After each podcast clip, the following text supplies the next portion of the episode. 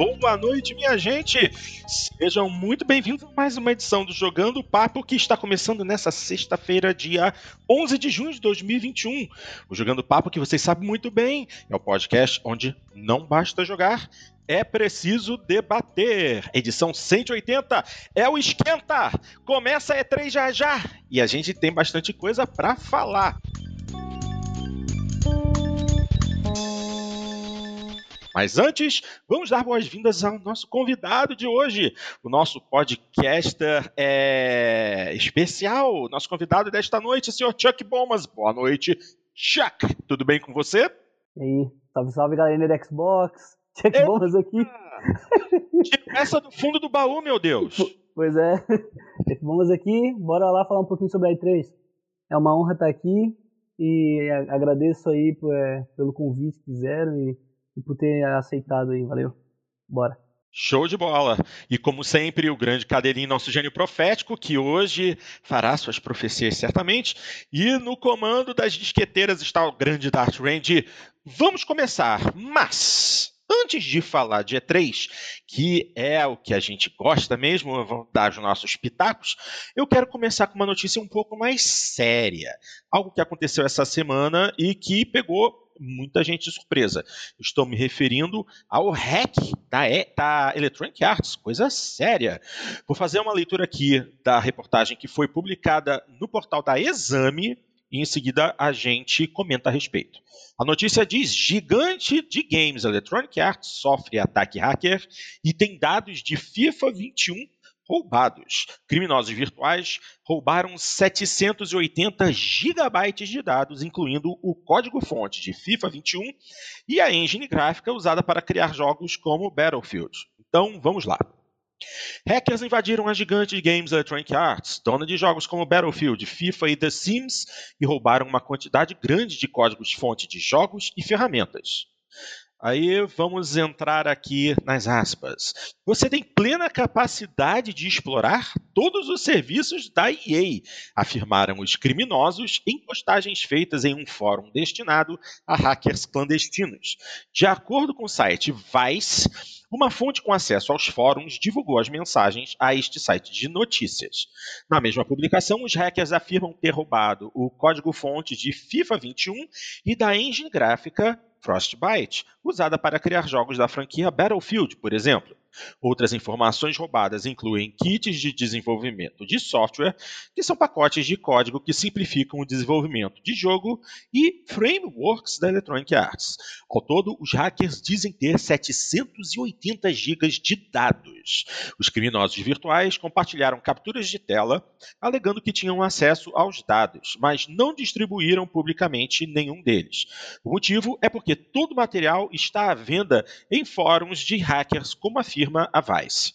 A Electronic Arts confirmou que sofreu uma violação de dados e que as informações listadas pelos hackers eram os dados que foram roubados. Porém, a companhia ressalta que a privacidade dos seus usuários não foi comprometida. Nenhum dado de jogadores foi acessado e não temos motivos para acreditar que haja qualquer risco à privacidade dos jogadores. Após o incidente, já fizemos melhorias na segurança e não esperamos nenhum impacto em nossos jogos ou negócios, disse um porta-voz da Electronic Arts a Vice em um comunicado. A empresa também afirma que está com uma investigação criminal em andamento. Essa é a notícia e agora eu digo, gente, a segurança de dados nesse período de pandemia está de mal a pior, porque vazar informações de uma empresa grande e assim que podemos considerar extremamente segura, agora a gente diz que é extremamente segura como a Electronic Arts, é algo bastante preocupante. Até porque esses hackers agora têm um verdadeiro baú do tesouro nas mãos. Eles têm ferramentas para desenvolvimento de jogos, mas não só isso. Eles têm é, é, agora ferramentas até mesmo para acessar e fazer modificações. Pelo menos eu li isso numa outra reportagem mais cedo hoje. Fazer modificações no código do jogo e injetar essas modificações em servidores da Electronic Arts. Claro, a Electronic Arts não vai deixar isso barato, eles vão ter que reforçar muito a segurança. Mas de cara já mostra um pouco de desleixo por parte da Electronic Arts. Vocês não acham?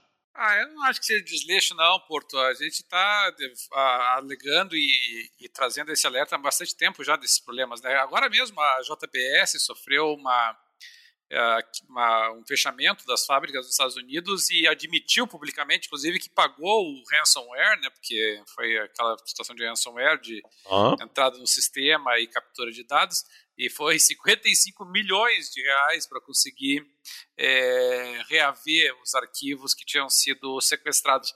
Então, assim, você vê a CD Projekt sofrendo com isso, você viu, a, a, a gente viu agora a, a EA e a JBS antes, então é claro que não, não tem muita segurança nisso. É um esforço constante de tentar fazer a proteção desses dados e, e eu não, não acho que tenha sido desleixo da, da, da EA. Agora, é um vazamento assim, dá até de brincar, quer dizer, vazou o código fonte do FIFA, corre o risco de outra empresa lançar o FIFA 2022, eu não sei exatamente o que que pode, o mais grave ali talvez tenha sido realmente a, a da Envy, né, que realmente a Frostbite sofreu ali o vazamento, não, não sei, no, na escala grande das coisas aí não foi assim um super vazamento, mas vamos dizer assim, comparado ao que aconteceu com a CD Projekt, comparado ao que aconteceu com a JPS.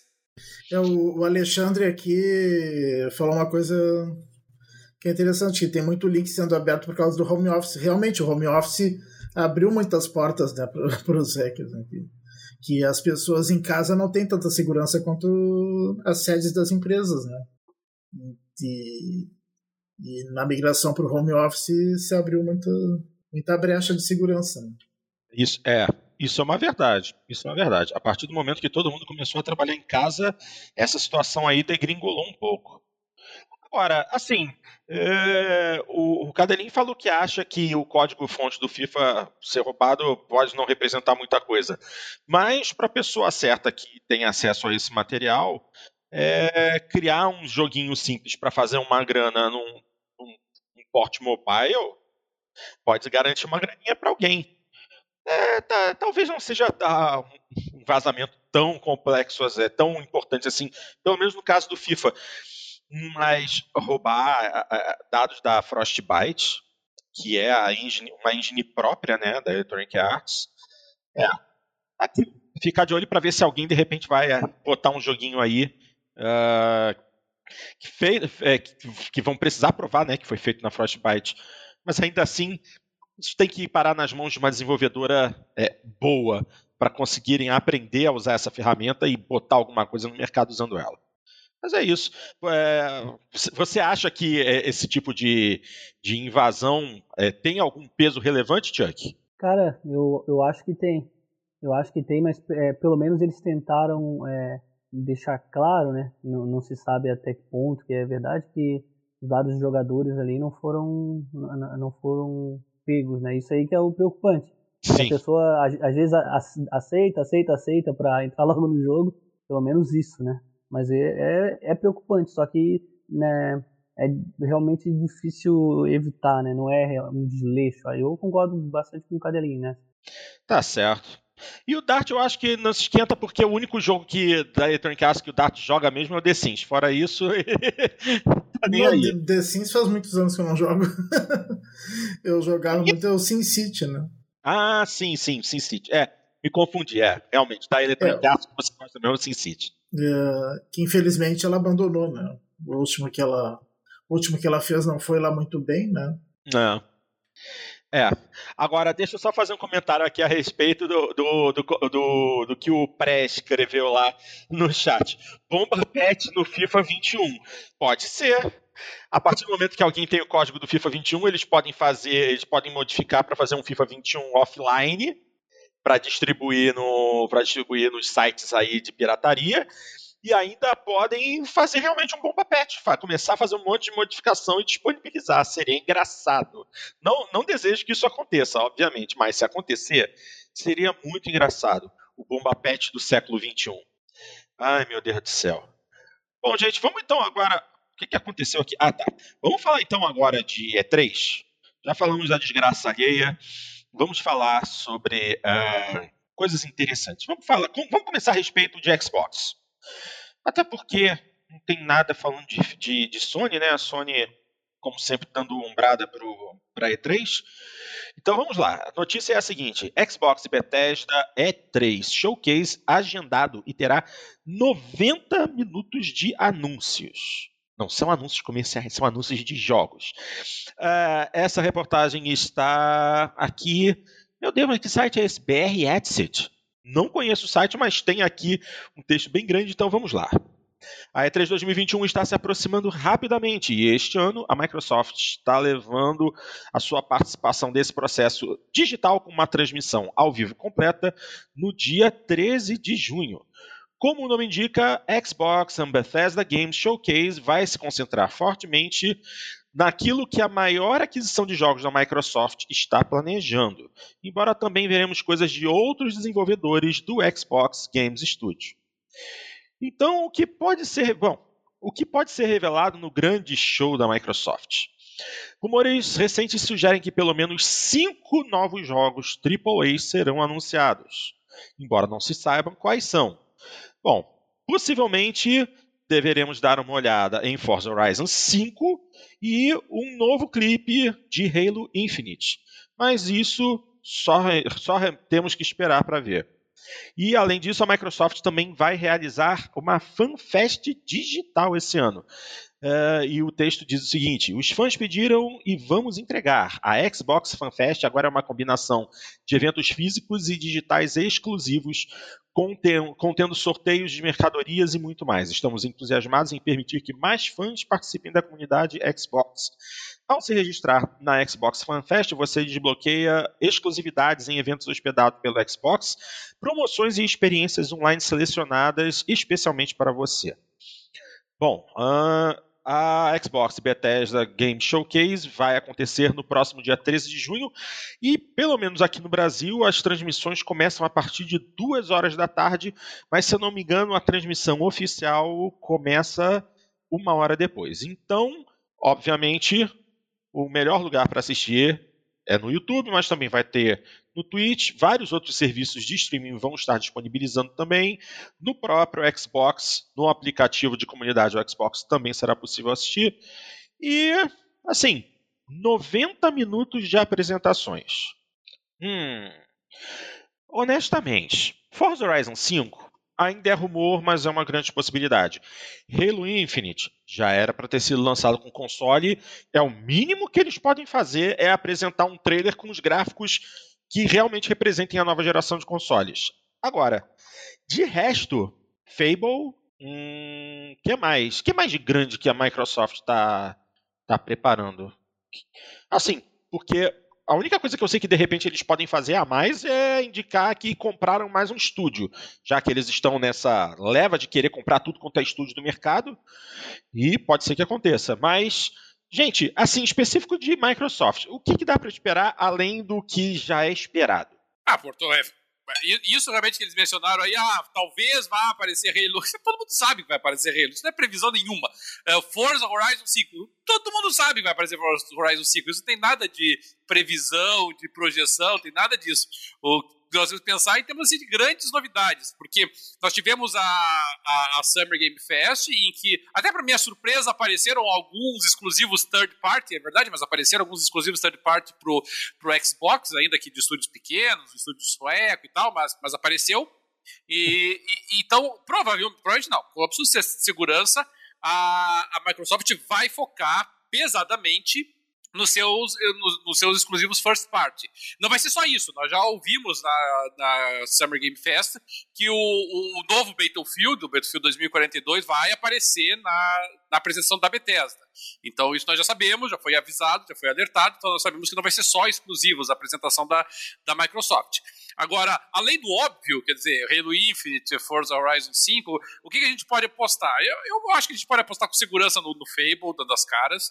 É, eu acho que é uma aposta muito segura essa. É uma aposta muito segura, é, a meu ver, o Microsoft Simulator, Flight Simulator para os consoles, uma aposta muito segura, eu acho.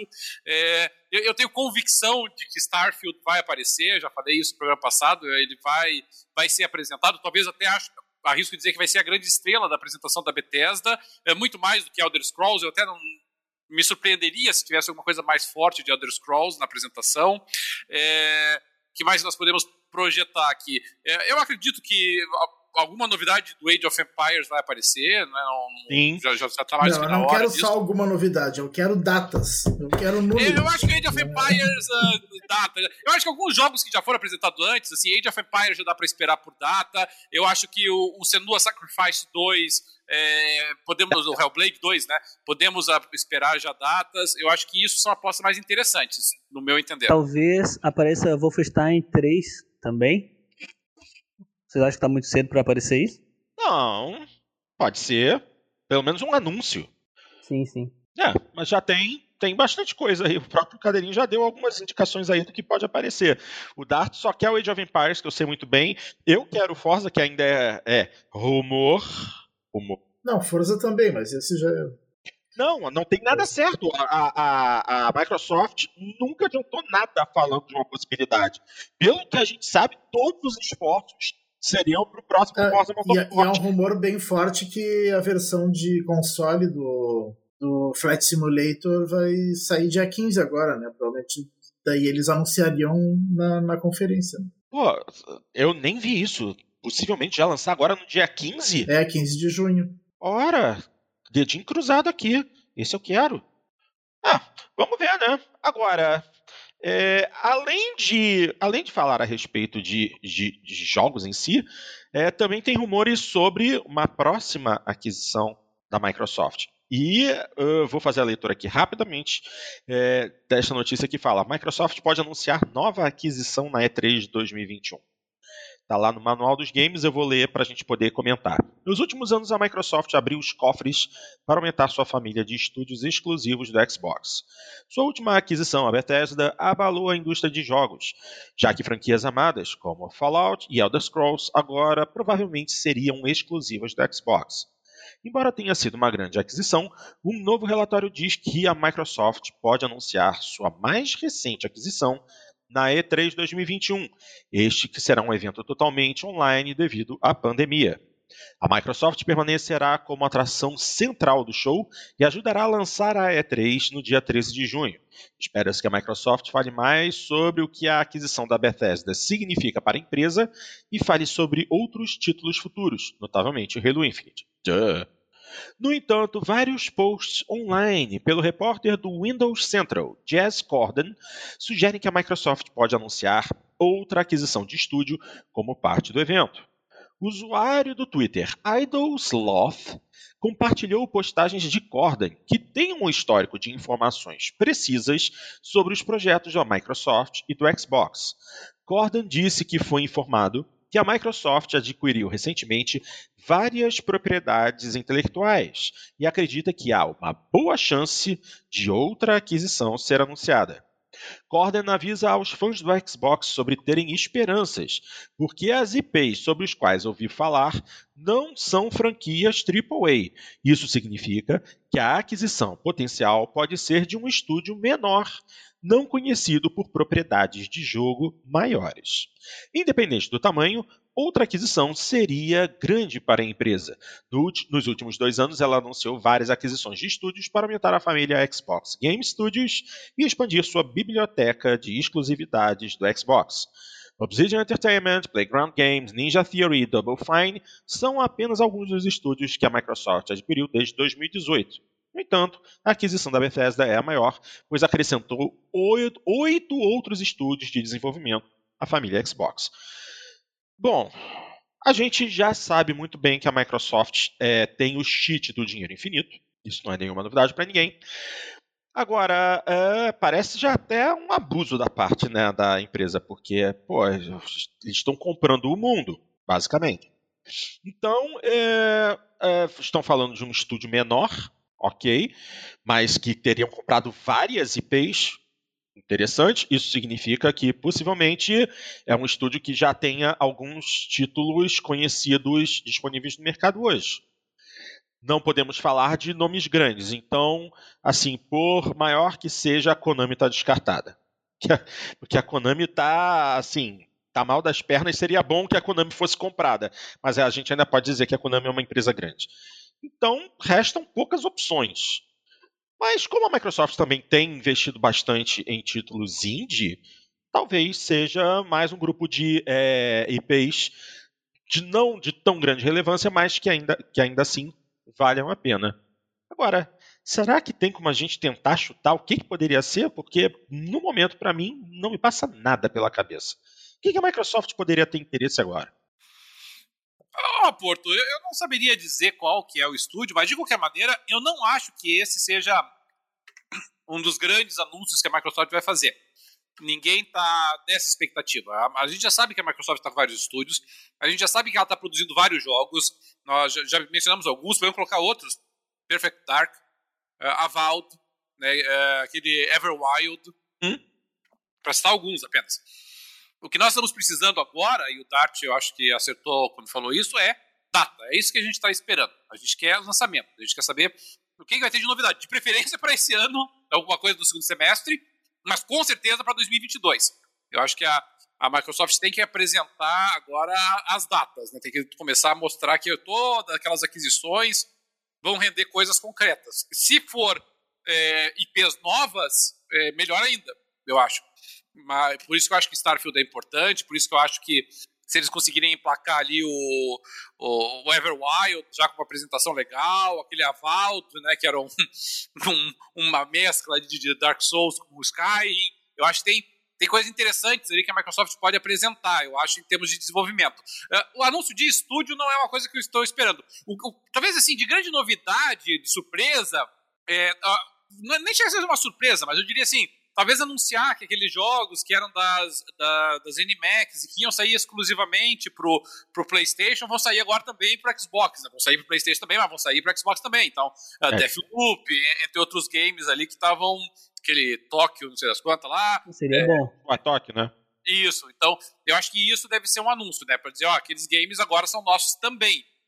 Então, sem prejuízo do lançamento para o PlayStation. Então, é, é uma coisa de cartas grandes que a Microsoft tem para apresentar. Ela é, e, e, e, se valendo da ausência da Sony, Sony que eu achei que talvez aparecesse mais forte na Summer Game Fest, não apareceu. Então, é, eu acho que novamente a, a Microsoft tem a faca e o queijo na mão. Tem que saber aproveitar. Exatamente. Quer falar alguma coisa, Chuck? O que, que você acha de toda essa situação? Será que a Microsoft vem para quebrar tudo? Pois então, é, respondendo a tua pergunta, alguma coisa um pouco menor, um estúdio um pouco menor, talvez uh, a Iron Galaxy para tocar o Clear Instinct. Eu vi uma notícia que a própria Iron Galaxy ali, os caras estavam afim de tocar o Clear Instinct, tipo, ah, me compra, alguma coisa assim, sabe? Acenando para eles é, trabalharem nesse projeto, talvez seria interessante, né? E outra coisa um pouco é, um pouco desse nível também, talvez Bloober Team e Moon Studios, que a Moon Studios eu não sei até hoje se é da Microsoft ou não. O outro podcast o Cadelin falou que era, eu procurei no, no Google ali, eu não, não sei até agora, mas essas três aí acho que são pequenas e talvez pudessem caber ali o anúncio, né? Saiu um saiu um, um é, algumas pessoas lá no PXB falando que talvez a Crytek pudesse ser adquirida, mas aí é, é grande, né? Tu já descartou a Konami, é. então deixa a Crytek de fora. é. É, e a hora que você comentou, e realmente, a Moon Studios, embora seja responsável por Ori, que é um dos jogos que mais faz sucesso na, na plataforma Xbox, não foi comprada pela Xbox, ainda é um estúdio próprio. Interessante. Pois é. Seria interessante. Foi a mesma coisa que aconteceu com a Playground, né? E hum. também a mesma coisa com Iron Galaxy, para botar pelo menos o Clean Instinct ali, fazer. Que é velho na realidade, né? O Clean Instinct saiu há, há anos, sei lá, 5, 4 anos. Faz tempo, né? Ah, Sim. E tu falou também que, Porto, que eles estão é, comprando novas IPs, né? É, é já conhecidas aparentemente. Sim. Então, eu queria desenterrar uma coisa aqui que faz muito sentido, cara, e é muito bom isso aqui. Enslaved, Odyssey to the West, já que a, aquela Ninja Theory agora é da Microsoft. Uhum. Aí uma coisa bonita de se ver. Muito bonita. É, poderia ser. Eu até estava dando aqui uma, uma olhada a respeito do que a Iron Galaxy já fez. Não é um estúdio antigo, só tem 12 anos de idade, mas a lista de títulos é, eles são mais conhecidos realmente por conta do Killer Instinct, mas eles já fizeram um outros, uh, outros jogos até para PlayStation 4. Eles têm um jogo chamado Dive Kick, que, tá, que é um jogo de luta 2D que realmente também saiu, inclusive, no PlayStation 4. Mas o, mas o Enslaved, eh, que, que era um jogo muito bom mesmo, foi bem lembrado, né? O Odyssey to the West era bem interessante, só que é da Ninja Theory, né? E a Ninja Theory está trabalhando com o Hellblade. Não é um estúdio de porte para conseguir trabalhar com dois games ao mesmo tempo. Eles têm que lançar o Hellblade 2, que eu acho que agora é o foco deles, e, e depois daí pensar em outras coisas. Talvez até um resgate do Enslaved, pode ser.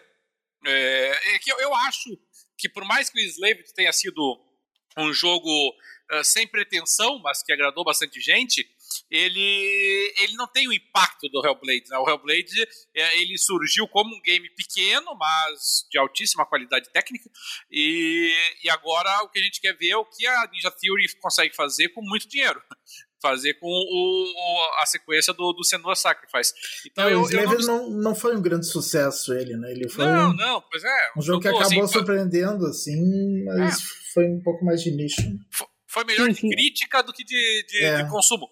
E, é. então, assim, a Ninja Theory, para mim, o que ela vai apresentar vai ser o Hellblade. Eu não esperaria.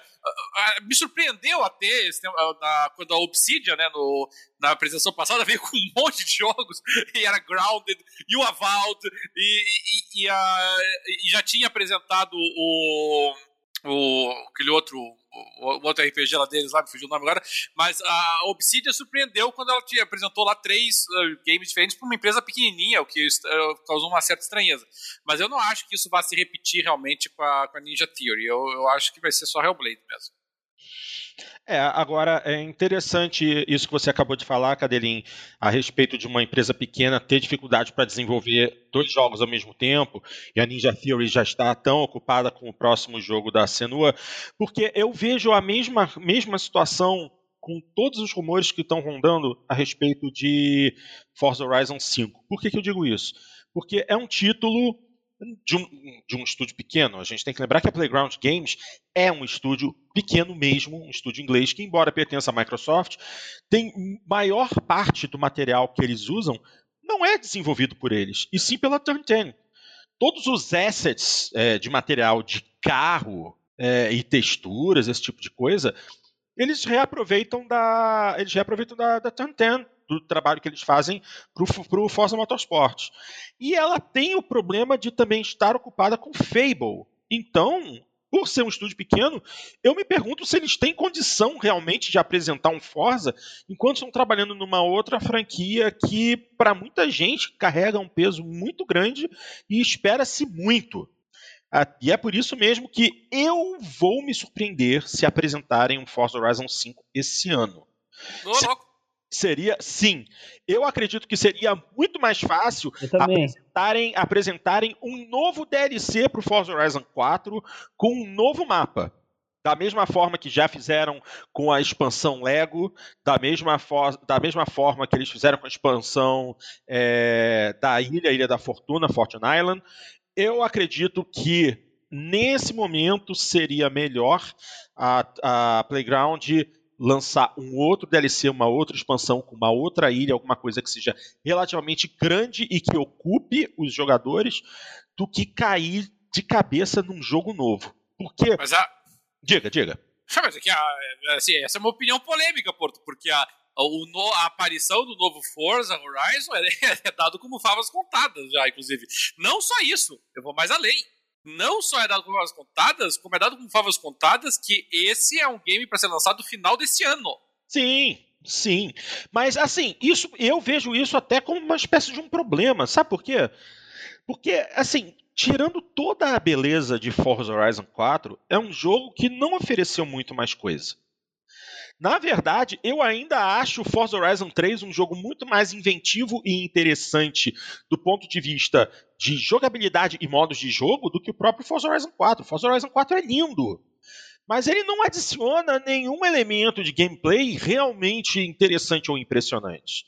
E para o pouco tempo é, é, pouco tempo, vamos trocar, para os poucos recursos humanos que um estúdio pequeno como a Playground tem para desenvolver um novo jogo, num espaço de tempo relativamente curto, tendo em vista que eles também estão com uma outra franquia de peso nas mãos para apresentar o quanto antes, eu acho que de repente esse próximo Forza Horizon, se vier realmente um Forza Horizon 5 como todo mundo está falando que vai acontecer no México e tal, vai ser mais um jogo para matar tempo. Não vai trazer grandes novidades. Lista de carros. Os mesmos carros de sempre, até porque é, é, nessa altura do campeonato vai ser difícil eles adicionarem muita coisa de carro novo no jogo. Se bem que também tem muitos carros do passado da franquia Forza que nunca mais foram utilizados e que poderiam voltar a ser utilizados num novo título. Mas eu digo que, ok, acredito, deve, pode ser que apareça, deve aparecer, os rumores são fortes indicando um Forza Horizon 5. Mas eu acho que a Playground Games deveria de estar se concentrando em, em Fable e não em Forza Horizon nessa altura do campeonato. Até porque vai ser um jogo que, até mesmo tecnicamente, não vai oferecer grandes mudanças, grandes melhorias em relação ao que temos agora no Forza Horizon 4, enquanto o verdadeiro representante da franquia Forza para a nova geração, que é Forza Motorsport, está nas mãos da Turn 10 nos Estados Unidos e não na Inglaterra, e ainda vai levar muito tempo para sair pelo jeito. Mas é, essa é. tua previsão, Porto, eu acho correta. Eu acho que, que, a, a, o, que o Forza Horizon novo não vai ter grandes novidades. Eu realmente eu tô com essa expectativa. Eu acho que ele vai ser só um, um tour de force da, da capacidade do, do Xbox Series X e em menor escala do, do Series S. Eu acho que é um tour de force técnico para esse para Forza, um Forza Horizon 5? Mas é que não é difícil, Porto. Não é difícil você você pegar, porque assim, você já já matou parte da charada. É, como é que você faz? Como é que você viabiliza esse projeto? Você coloca mais coisas nas costas da Turn 10. Então, assim, a, a, a participação da Turn 10 no, no desenvolvimento do conteúdo do Forza Horizon cresce com o design de carros, com conteúdo, com física, etc. E deixa para e deixa para para Playground Games o quê? A parte de cenário, a parte de ambientação e de suporte de suporte online, entendeu? É, é, é só essa parte que, ela, que eles ficam. E aí você assim dá uma uma bombada assim no, no, no cenário, você dá uma turbinada na parte assim de ambientação, não é uma coisa tão complexa assim, sabe? Você não, não é. tornar isso mais. Mas aí é aquilo, vai ser mais e assim eu digo, vai ser um jogo para matar tempo, como eu disse, porque é um jogo que ainda vai estar baseado na antiga engine Forza Tech, que é a mesma engine que vem desde Forza Horizon 2, que foi o primeiro jogo do, do, da franquia no Xbox One. Não é, é o jogo só é, é, uma outra localidade com um visual diferente e tal, mas é um jogo que vai permanecer meio que estagnante porque o, a, realmente o próximo passo na franquia Forza é Forza Motorsport. Então vai ser mesmo só. Eu, eu acredito que saindo esse Forza 5 vai ser só mesmo para acabar com o tédio de ficar dando voltinhas na Inglaterra. Basicamente. É, Porto, eu, eu, acho, sinceramente, que o Forza Horizon 5 já está pronto, inclusive. Eu, eu acho que ele já está pronto. É, a, a, empresa, a Playground, deve estar trabalhando agora no Fable. É, esse é o projeto atual deles. Eles vão ter uma equipezinha lá para dar o suporte é, online para o lançamento do, do Forza Horizon 5. Mas eu estou convencido de que o Forza Horizon 5 está pronto já. É, ou em vias de sabe? Porque é, é, realmente a, a, a, Playground não tem condições de trabalhar com dois games ao mesmo tempo. É, Fable é a grande bola da vez, é, surgiu já até o suposto vazamento de alguma arte de, de fonte da nova, do novo título e tal, então já começou ali uma, uma pipocada ou outra de notícias do Fable. Uh, é, a franquia, é talvez a, a grande franquia que a Microsoft tenha hoje, junto com o Perfect Dark, mas Fable é muito maior do que o Perfect Dark, na verdade. É, Perfect Dark tem mais a, a, aquele componente meio nostálgico do negócio, né? Mas a, o Fable é a grande franquia que faz tempo que não sai um título novo, e então a Microsoft sabe que ela tem que apostar no Fable agora. Eu acho que é a aposta mais segura, vir com um, um trailer mais parrudinho do, do Fable, uh, quiçá até, vamos sonhar aqui é, alto, né, com algum gameplay de repente, eu acho que seria é, realmente muito, muito forte, muito impactante se eles conseguirem fazer isso, e, e eu acho que Forza Horizon 5 vai, vai ser apresentado, vai ter data de lançamento, vai ser esse ano, e mesmo com tudo isso, ele não vai ser nem de longe uma das estrelas da noite. Vai ser assim no meio. O negócio lá vai surgir, né? É, é, diferente de quando você anunciar o novo Forza Motorsport, por exemplo, que vai ter toda a fanfarra, vai ter toda a onda, vai ter todo o esquema, vai ter toda a festa que eles fazem, todo o confete. É, eu, eu, eu estou na expectativa de um Forza Horizon 5 com uma um, um lançamento bem mais modesto, bem mais morninho por parte da Microsoft, sabe? Eu acho que a Microsoft ela ela aqui é uma mistura de achismo com aquilo que os americanos chamam de wishful thinking, né? Aquela, aquele desejo né? do que vai acontecer. É, eu acho que a Microsoft sabe que a estrela da apresentação dela é a Bethesda. É, é a ZeniMax. É, o pessoal quer saber isso. É, eles já sabem no que, que os estúdios da Microsoft estão trabalhando. Então, os estúdios, os estúdios anteriores à aquisição da ZeniMax. Então, é, eles, o pessoal vai estar esperando ali, ah, qual, qual vai ser o anúncio do, do, do Everwild, qual vai ser o anúncio do, é, do, do, Hellblade 2, qual vai ser o anúncio até do Perfect Dark, Psychonauts 2, né, lá da, da, da, da qual que é série? Double Fine. Então, é, e isso nós já sabemos. Então, desses games, o que a gente espera é data, lançamento. É isso que a gente está esperando. Então, onde é que a, a, Microsoft vai montar o hype? Ela vai montar o hype em cima da Bethesda.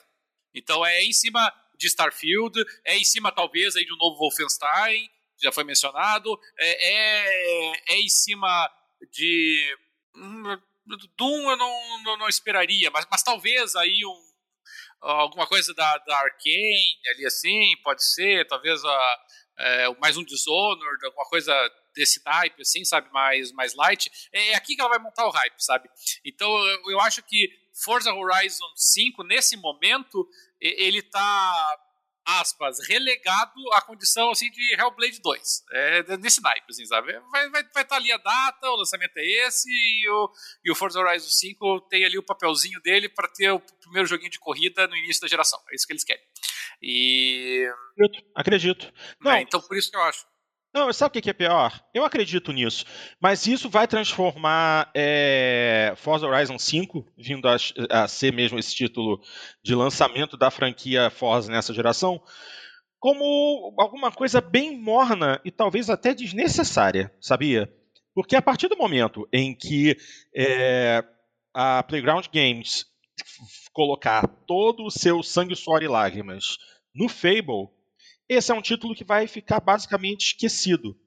A gente já está vendo isso agora com o próprio Forza Horizon, em que o, o, a quantidade de conteúdo que vinha sendo é, dada de presente para os jogadores do Forza Horizon 4 simplesmente é, cair, está quase encerrando. O conteúdo é, extra agora é mínimo, eles estão entregando o mínimo do mínimo, e é bem capaz disso acontecer numa escala ainda maior com o Forza Horizon 5, porque eles vão botar o jogo no mercado e, vai, e vão concentrar esforços em Fable. E Forza Horizon 5 vai ficar jogado para o lado, recebendo é, conteúdo que já está pronto do Forza Horizon 4. Eles não vão ter nem esforço. E o povo que vai para o Forza Horizon 5, então, vai cair feito patinho. É, que Forza Horizon 5 eu acho que vão lançar só para não ficar muito tempo sem ter nenhum Forza. Exatamente, exatamente. Forza Horizon 5 deve ser literalmente um tapa-buraco. E apenas isso. Entendeu? Provavelmente o próximo Forza Horizon bom vai ser o 6. É, porque aí ele já vai fazer o uso, ele vai fazer o uso da próxima Forza Tech, que vai ser a engine do Forza Motorsport. Aí sim vamos ter um verdadeiro Forza 5 da próxima geração. O, o pessoal aqui do, do chat, aqui, o Rafael Mano do Céu, disse que tá, tá falando do Indiana Jones. O Indiana Jones é um game que eu acho, eu dou como certo que vai aparecer alguma coisa, Porto. E ele é, é mais um game de um estúdio relativamente pequeno, que é a Machine Games. Ah. E a Machine Games está trabalhando com dois games. Nós sabemos que ela está trabalhando no novo Wolfenstein, isso é certo, né? nem eles negam. Nós não sabemos se o novo Wolfenstein vai aparecer na, nessa, nessa apresentação. É, eu acredito que, assim, se a, a, eu, eu, não consigo visualizar a Machine Games vindo com dois games para apresentar na, uh, nesse evento. Então, ou ela vai apresentar mais o Indiana Jones, ou ela vai deixar o Indiana Jones de lado um pouquinho e vai apresentar Wolfenstein 3. Eu acho que vai ser uma dessas duas opções. É como a gente está mais sedento por datas e eu acho que o jogo do Indiana Jones deve estar tá um pouquinho mais amadurecido, eu acredito mais no Indiana Jones do que no Wolfenstein. Talvez assim, uma alusão rápida ao Wolfenstein 3, mas aqui, é, novamente, aqui é muito do desejo falando, porque a Microsoft não vai empilhar tantos anúncios assim, porque eles se canibalizam, né? Você não pode também botar muitos anúncios de grandes games assim, porque eles começam a, a eclipsar os outros, né? Você anuncia lá é, Starfield, você anuncia o, o, o Age of Empires, você anuncia o Halo Infinite, você anuncia o Wolfenstein 3, começa a ficar um pouquinho enfraquecido né, a divulgação. Então eu tenho mais, mais expectativa pro Indiana Jones do que pro Wolfenstein 3. Porto e o Pre aqui perguntou o que tu acharia de um de um PGR PGR5 no lugar do Forza Horizon 5.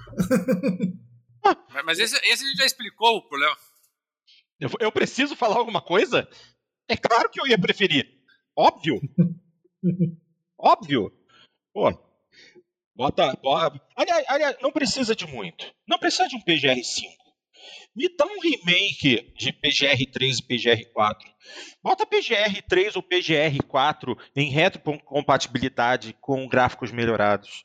Só isso, e eu simplesmente ignoraria um Forza Horizon 5. Me dá a possibilidade de voltar a jogar PGR. Entendeu? Só isso para mim já estaria ótimo. Entendeu? Saciaria minha vontade de jogar um jogo de corrida que não seja da franquia Forza até Motorsport chegar. Você se lembra, Porto, qual foi o último título do, do PGR que saiu? PGR? Usando, usa, não, usando o nome PGR. Foi o, foi o 4, não foi? É 4. Não, não. Teve dois games depois que uh, eles usaram o, o, nome PGR também, só que não saiu para consoles, né? Teve, o, teve uma versão PGR Mobile e teve uma outra pro, pro Zuni. Hã? é verdade! Teve um PGR pro Zuni. Teve, foi o último, inclusive. Gente, eu tinha me esquecido completamente disso. Sim, porque é, é, é melhor assim. Não, não, a, gente não vive, é, é. a gente vive melhor. É aquele Ferrari Edition, lembra? Sim, é isso aí. verdade, verdade. Cara, é, mas, pô, o problema não é o jogo. O problema é que a plataforma foi completamente esquecida. É, Lembra do Zuni? Pô, você falou agora a palavra Zuni, porra, eu tive que puxar lá do fundo do cérebro. Entendeu? Porque tem muitos anos que não se fala em Zuni. É, o, o PGR, o problema é que o, a, o, PGR era da Bizarro, né? E aí, quando foi extinto, ele deve estar com algum problema de, de propriedade intelectual, com certeza. Não, a, a propriedade intelectual é, é, da Microsoft. É da Microsoft. É, a Microsoft fazia o, é, era era a detentora, mas ela extinguiu a Bizarre. E aí quando você extingue, é, não estou dizendo que é o que aconteceu, né? Mas uma explicação razoável para que a Microsoft não esteja apostando mais no PDR é que depois da extinção da Bizarre Studio, há alguma divisão de direitos ali entre os criadores, diretores. Isso é, é muito normal em situações como essa. É estou só especulando, porque não tem outra razão para simplesmente ignorar o, o PGR. Assim, é, sempre foi uma franquia que vendeu bem para um jogo de nicho. Foi, era, é, é importante lembrar, era a franquia preferida do, do Bill Gates. Foi o jogo que o próprio Bill Gates admitiu que ficou viciado em jogar no Xbox Caixão, o primeiro PGR.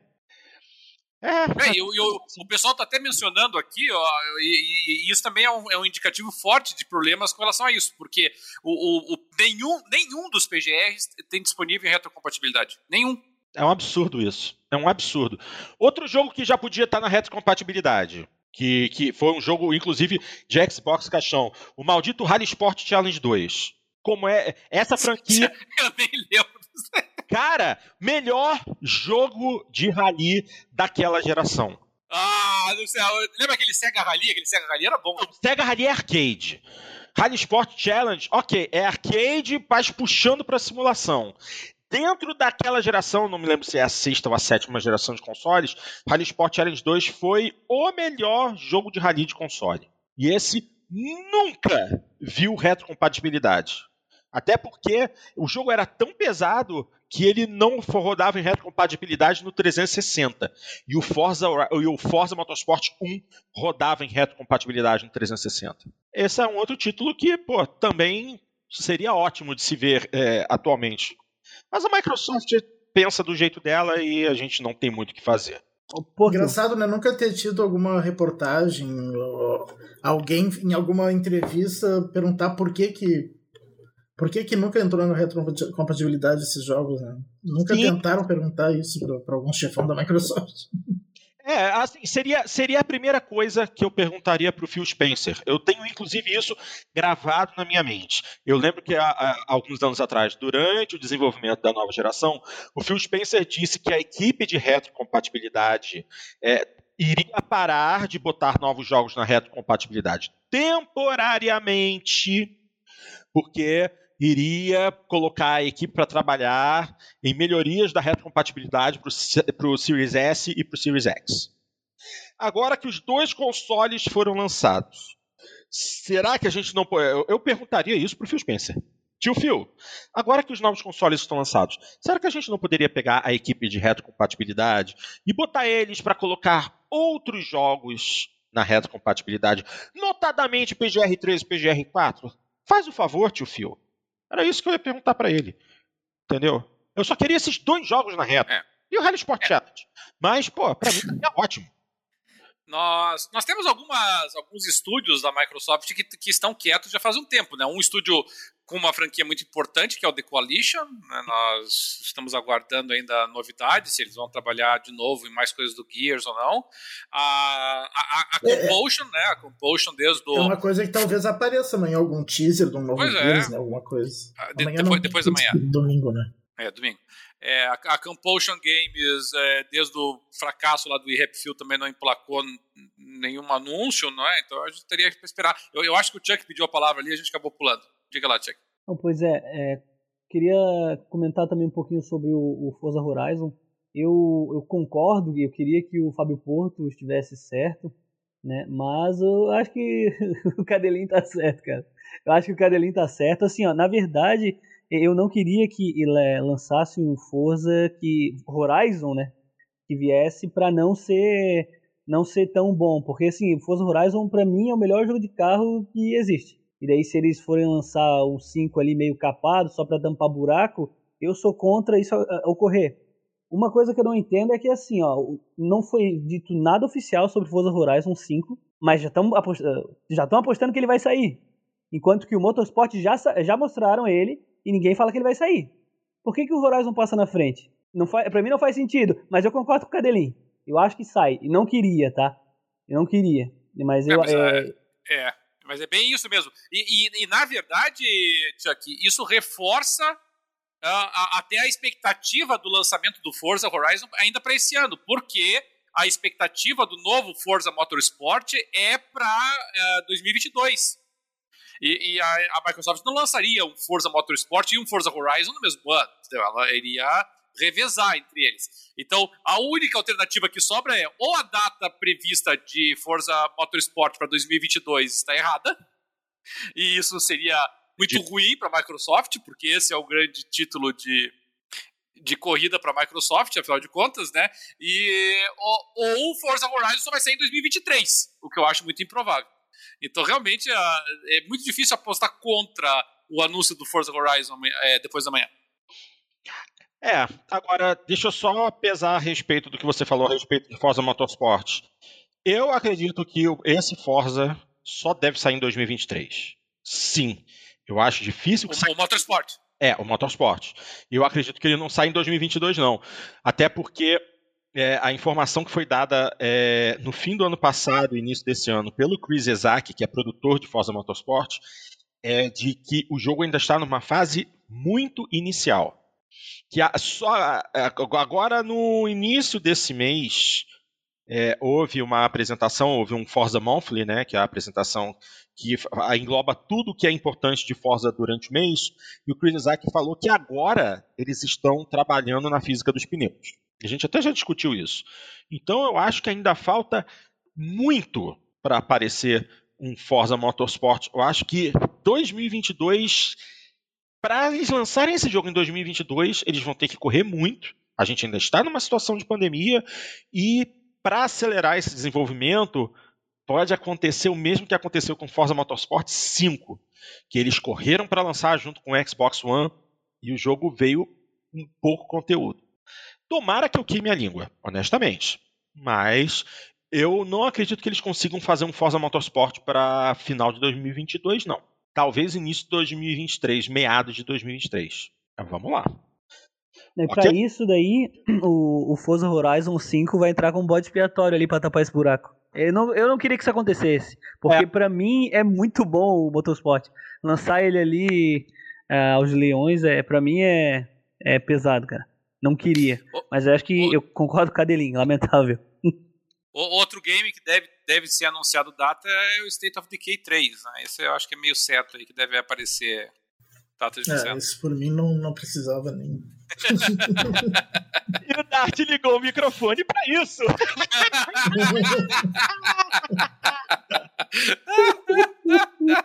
Muito bom. o, o, outro, outro que o Dart deve estar esperando com ansiedade são as novas notícias do Elder Scrolls Online. Né? Isso é, é outro que o Dart deve estar. Mais do que isso, só o Elder Scrolls Legends, lá, o joguinho de cartas do Elder Scrolls. Você tinha que lembrar disso, né? Não, mas esse eu tenho certeza que vai aparecer alguma coisa. Assim. Vai, vai ter algum DLC pro Elder Scrolls Online, vai ter alguma expansão pro, pro Legends, com certeza vai ter alguma coisa.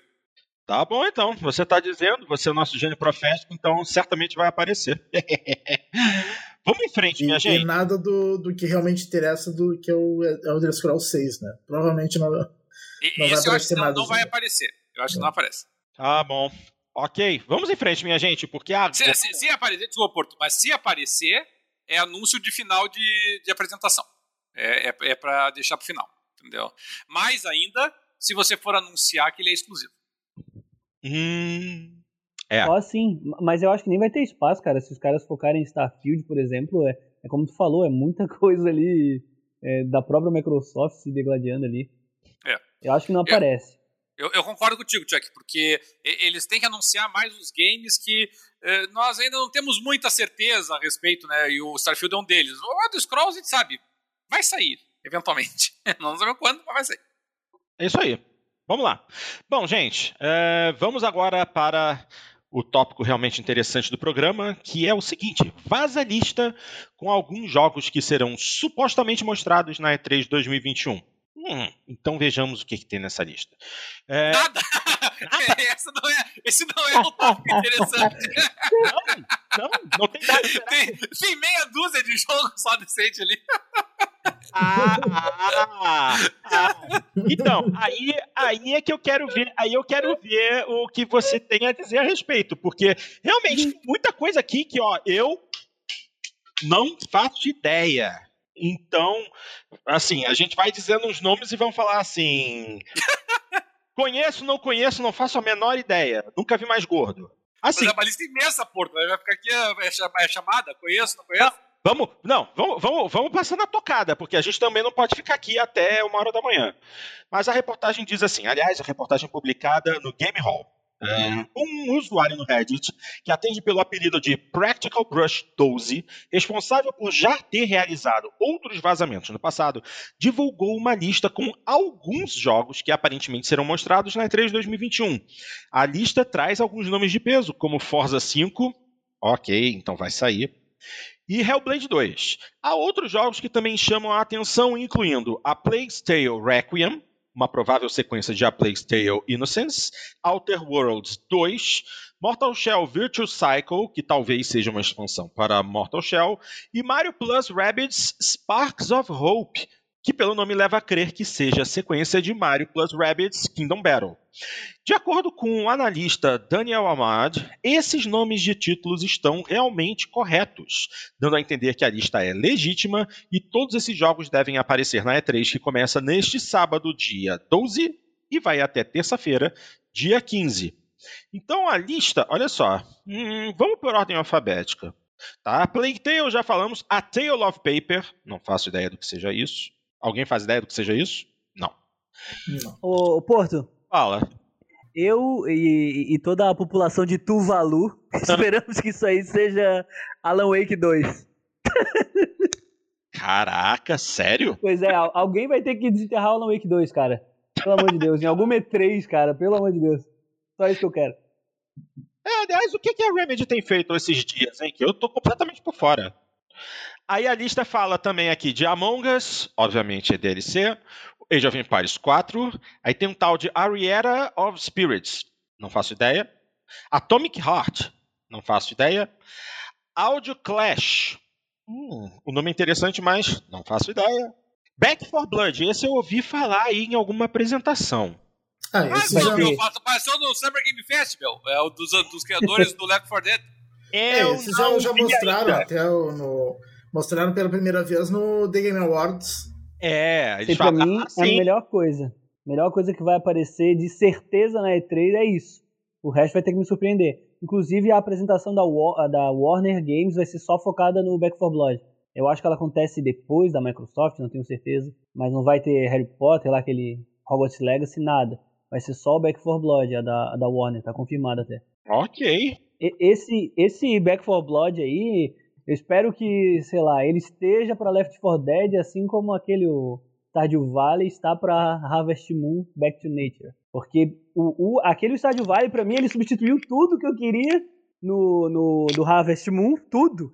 E a mesma coisa eu quero que aconteça com o Back 4 Blood em relação a Left. Pra não ter que ficar voltando lá no jogo de uma década atrás. Porque a gameplay que eu vi do Back 4 Blood é muito massa. Tem até um comparativo com o Left que é igual. Uhum. Eu quero que seja igual. Igual, com mais mapa, atualizado. Eu quero que seja igual, é isso. Tomara que seja bom, cara. Isso é uma coisa que eu espero muito. Muito. Tá bom. Vamos lá. Aí, aí tem outros títulos aqui. Cara, mas é muita coisa que eu nunca ouvi falar na vida. Tipo, é Black Skylands, Black. Essa, é, é. Essa era a notícia mais interessante do programa. é, mas então, justamente pra gente falar mal. Mas, a ideia, mas a, ideia, a, ideia é, a ideia é falar mal. A ideia é falar mal. Porque, porque, aqui no meio tem alguns títulos grandes de peso, mas a grande maioria é coisa que, assim, nunca ouvi falar mesmo. Tem aqui, tá, tá, aqui falando, por exemplo, ó, vamos ver aqui, título conhecido. Lembra de um joguinho é, de skate chamado Oli Oli? Vai, fazer um, vai ter um Oli Oli World. Não Entendeu? vou falar desse Oli Oli. Eu também não. Estão. Gente, cara, eu, isso eu, que assim, que sou meio alienado a determinadas coisas. Eu vi que tem Oli Oli, que é um jogo de skate em formato bitmap, que é divertidíssimo, é muito engraçado. Vai sair um Oli Oli World. Ah, então tá. tá bom, é três. Isso é essa é ideia. Vai ser, vai ser o um anúncio do final da apresentação da Microsoft. Vai ser o um One More Thing. Vai, me sacaneia mesmo. Porque é tipo assim. Eles, eles, vão, eles vão chamar.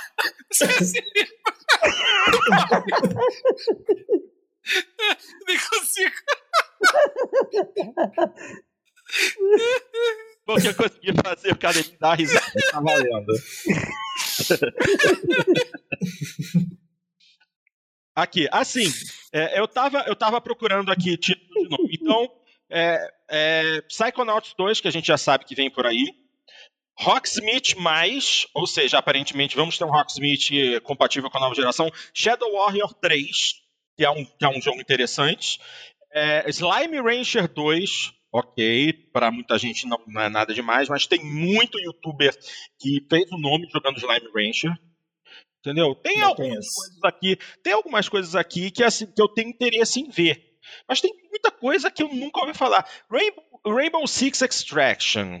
Eu não tava sabendo que vinha outro Rainbow Six aí. Eu não me lembrava. Oh, peraí, peraí. Esse, esse Rainbow Six aí, ele tinha sido adiado. Né? Tinha sido adiado? Esse, esse Rainbow Six eu acho que mudou de nome. Eu, eu acho que era o Quarantine. Hum. Aí mudaram, né? Por motivos, né? por que será? pois é, eu li essa semana. Eu acho que é a mesma coisa. Eu acho que é isso aí. Pesado o nome, né? É, tem aqui um Stalker 2. Eu me lembro de um jogo chamado Stalker. Ah, meu Deus do céu! Você, você lembra do Oli Oli? Lembra do Stalker. Mas o Stalker, você não lembra? É, olha, Como assim? Veja bem, veja bem. Veja bem, veja bem. Então vamos fazer o seguinte: vamos fazer o seguinte, sejamos, sejamos práticos. Vocês têm o, o a lista é, ah, Cadeirinho, você tem a lista é, do, no site para poder acompanhar, para ver esses jogos? Porque senão eu vou jogar a lista aqui no nosso, no nosso chat aqui para você para você dar uma olhada. Ah, eu, eu tenho a, a, lista ali, Porto, mas, é, mas realmente, aquilo que eu te falei, não, não tem. O Stalker, na verdade, é um dos maiores, inclusive, da lista. É, é, é porque o, o Stalker, ele foi. Teve aquele Stalker Preapt, alguma coisa assim, que era lá na, no, na região de Chernobyl, lá que você tinha que enfrentar é, os mutantes e tudo mais. Foi, foi um joguinho legal até. Foi lançado. Já faz tempo já que foi lançado o primeiro Stalker, deve fazer uns 10, 15 anos já. Mas é, era bem bacana. O, a maior parte desses títulos aí são, são títulos bem secundários, assim, é, é, IPs tão novas que eu nem eu tinha ouvido falar, eu tenho que pesquisar quase cada uma delas aí, assim, porque eu não tinha nem ouvido falar da maioria. É, assim, é, algum, algum usuário do fórum separou aqui uh, o que seriam os jogos por apresentação. Aí na Summer Game Fest já falou do, do Among Us e do tal do Wave Break. Aí vai ter uma IGN Summer of Gaming Show. Aí botar, botou aqui uma lista de jogos que vão ser apresentados nesse Summer of Gaming. É, 12 Minutes, Audio Clash, Blacktail, Black Skylands, Scorekeeper, DDLC Plus, Dispose Liberation. Quer dizer, vários jogos aqui é, que não são assim tão conhecidos. Então vão para a lista da IGN. Na lista da Xbox, a Plague Tale Requiem, Forza 5, Grounded, finalmente devem lançar a versão final dele, né? Outer Worlds 2, Psychonauts 2, Senua Hellblade 2 e Stalker 2, mas esse daí está com uma interrogação. Não se sabe se será um título específico de Xbox. Aí tem o para apresentação da Ubisoft, né, para Ubisoft Forward, o Mario Plus Rabbids, Rainbow Six Extraction, Raiders Republic e o Rocksmith. E todos os outros jogos que estão listados são para outras apresentações é, menores. Aí entra vários. Tem, um, tem um jogo aqui muito importante que vai ser mostrado. o Sifu. o, o, o, Chuck caiu da, da transmissão e avacalhou toda, toda a, a, transmissão do Dart. Né? Mas eu acho que ele voltou. Eu acho que ele voltou. Não voltou, mas tá tudo avacalhado ali. eu voltei. O Dart acho que não, hein? O Dart tá aí? Tá, tá aqui. Não, Mas a... é, eu acho que derrubei tudo. é, você avacalhou toda a transmissão. O Dart vai passar uns 20 minutos agora tentando acertar essa transmissão. É, não, não tá aparecendo pra mim o Chuck, não. É, tá, o Chuck não tá aparecendo pro Dart e o Dart não tá aparecendo pro Chuck. Que legal. Esse é um daqueles problemas históricos do Zencaster que nós tínhamos esquecido que ele tinha, né? É. Mas agora, sabe o que é mais engraçado? O Dart falou do Sifu que é um que está esperando. Mas obviamente ele falou por conta do nome do jogo, mas ele se esquece e ele se esquece que eu me lembro que o Sifu é aquele jogo em, é um jogo de artes marciais em que você vai evoluindo, se transformando num mestre das artes marciais. Esse eu assisti é, a apresentação e, é, no final do ano passado eu curti. Vamos ver se Sifu vai valer a pena. Se a gente vai Sifu se comprar esse jogo. Ah, mas, vamos lá, então, agora brincadeiras à parte, Porto. É, assim, o que, que teve ali de interessante, ali que, que foi confirmado? Né? Ele, ele confirmou o, o anúncio do Forza, supondo que esse, esse vazamento esteja verdadeiro, tá? É, ele, ele confirma a participação de Forza Horizon 5, ele confirma Age of Empires 4, ele confirma Grounded, nós já esperávamos, ele confirma Hellblade 2, uh, ele aponta para um Outer Worlds 2, isso é uma grande novidade, né? Nós não, nem mencionamos né, uma potencial sequência do Outer Worlds, mas está aí, é possível, da, da Obsidian, era o jogo da Obsidian eu esqueci o nome. Então, é é, é, possível que nós tenhamos esse, esse título. Ele confirma o Psychonauts 2, que também deve aparecer na, na apresentação da Microsoft. Então, uh, algumas confirmações interessantes para a apresentação da Microsoft e da Bethesda, supondo que esse link esteja correto. Agora, se a gente parar pensar esses nomes, nenhum deles é, é uma questão do Outer Worlds 2, nenhum deles é uma grande surpresa, né? A gente já já já estava esperando por quase todos eles. Só o, o, a sequência de Outer Worlds é que é meio novidade. Mas eu, eu eu acho perfeitamente factível. O Outer Worlds não é um AAA, é um jogo é, relativamente limitado no seu escopo. Eu acho que é, é possível que saia o Outer Worlds 2 sem problema nenhum. É, agora, uma coisa que é interessante comentar é é um número muito grande de jogos relativamente desconhecidos e aparentemente pequenos. E isso é uma boa representação do estado do desenvolvimento de jogos hoje nessa situação de pandemia poucos, poucas são as empresas que realmente têm condição de investir em títulos grandes e esses títulos estão demorando a sair. Títulos menores criados por equipes menores em pequenas desenvolvedoras tem mais eu acredito eu que tem mais chance de aparecer e tentar conquistar o público na situação atual. Tomara que isso seja verdade e que isso aconteça para poder, pelo menos, saciar um pouco a, a vontade do, do povo de jogar e também trazer algumas experiências diferentes e não ficar só naquela dos mesmos grandes jogos, das grandes empresas fazendo sequências de jogos, é, que é, que é o, aquilo que a gente mais conhece, né? FIFA 17, FIFA 18, 19, 20, 21, 22, NFL 18, 19, 20, 21, 22. Isso cansa. E assim, para para pensar, vocês comentaram, a Coalition não está apresentando nada. O que, que a Coalition faz? Gears. A Coalition só faz Gears. Eles não fazem mais nada. E será que eles estão fazendo? Porto. Para quando? Porto. Fala. Tem uh, antes da Coalition ser Coalition, é, ela era chamada de Black Tusk. Hum. Eu acho que eu acho que era Black Tusk que foi convertido para Coalition para eles assumirem o Gears of War. Sim. Na apresentação, acho que de 2013, não sei se foi na para eles mostrarem o, o One ou se foi na E3, mostraram uma mostraram um, trailer lá na apresentação que um jogo parecia meio que Splinter Cell e morreu naquela E3. É só uma ideia aí do que a Coalition pode trazer, porque eu acho que era uma ideia que eles tinham que engavetou desde aquela. Fora isso, eu não vejo outra coisa, não faço ideia. Entendi. Mas é isso. Aí a Coalition agora a gente não sabe o que esperar, porque agora a gente é, tem é, The Coalition como desenvolvedora de Gears. Dificilmente acho que ela vai fazer alguma outra coisa. Electronic Arts vai continuar a fazer o mesmo de sempre. Aliás, eles cancelaram o, o Need for Speed para esse ano, vai ser só para ano que vem.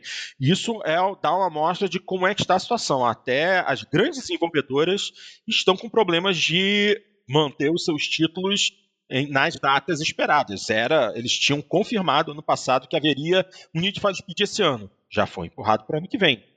Não vou falar nada a respeito de, de Gears of War, porque a gente já falou. Gears of War não, God of War, porque a gente já falou no último programa. Então, honestamente, eu acho que esse, eu, eu acho que esse seria um ano para uma E3 com bastante coisa diferente, nova e pequena. Esses nomes novos, todos pequenos aí, trazer alguma diversidade para o mundo dos jogos hoje. É, a, a, Microsoft ela tem uma ameaça nessa E3, que é, é sempre aquela ameaça que, que a gente deixa passar batido, que é uhum. precisamente a apresentação da Nintendo. A Nintendo ela faz uma apresentação é, pré-gravada, não é uma apresentação ao vivo, nem nada similar, mas assim a, a, Nintendo ela tem algumas, é, alguns anúncios potenciais que ela pode fazer que podem abalar a E3. a nova versão do Switch é uma delas, né, o Switch Pro, que é. a gente está sempre no eterno aguardo de que ele vai ser lançado. Mas... Já é quase isso. Pois é, mas é, é a Nintendo ela pode é, bombar no mercado com uma notícia dessa, até porque nós temos que lembrar, o Nintendo Switch vendeu mais do Xbox do que o Xbox, é, potencialmente pode até superar o PlayStation 4 em vendas. Então é um Sim. console assim muito vendido, principalmente no Japão, na Europa e nos Estados Unidos. Então é, é uma notícia que o pessoal está esperando muito. Inclusive eu estava lendo é, uma notícia do site da BBC, Porto, e eles hum. diziam assim que o jogo que eles mais esperavam o anúncio nessa E3, sabe qual que era? Metroid. Não, Breath of the Wild 2. Que nós sabemos que existe. Que não é Tá. Nós sabemos que ele existe, mas, mas é a expectativa que o pessoal tá, de que vá sair algum anúncio para Breath of the Wild 2. Então isso só demonstra né, como a Nintendo pode roubar um pouco os holofotes dependendo do que ela apresentar. Olha, eu, é, eu vou te falar. Eu tenho passeado pelo Twitter e o que eu mais vejo é gente chorando, pedindo, ajoelhado no chão com as mãos para o céu, é, dando glórias e pedindo por, por um novo Metroid. Porque diz que Metroid já tem muito tempo do último título, que o Switch merecia um Metroid e tal. E assim, concordo. Concordo. Metroid está merecendo entrar nessa geração de consoles. Seria interessante que eles botarem um Metroid no Switch. Se isso acontecer, eu considero algo bombástico vindo da Nintendo.